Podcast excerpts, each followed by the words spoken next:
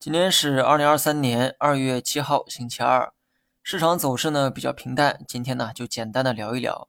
大盘技术面仍有压制，那么为了反映这部分情绪，今天盘中有一轮跳水的动作，不过这个力度啊不大，全天收了个十字星，也算是差强人意。目前看，大盘技术面的压力仍在。昨天提到的均价线和均量线这两个仍存在死叉的概率，所以大盘短期可能还会有冲高回落的动作。板块方面继续持有老四样，即芯片、新能源、消费和医药。我目前仍是持仓不动的状态，仓位呢大概是六点八成仓，预计未来啊还会加仓，至少会加到七成仓。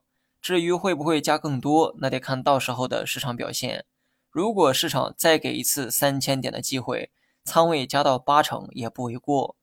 大盘短期还没有脱离调整的周期，当然这不是让你看空市场哈，而是让你理智的看待市场。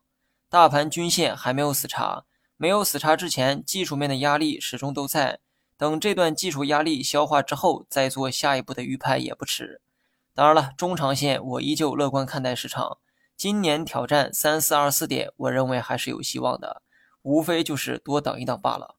好了，以上全部内容，下期同一时间再见。Mm-hmm.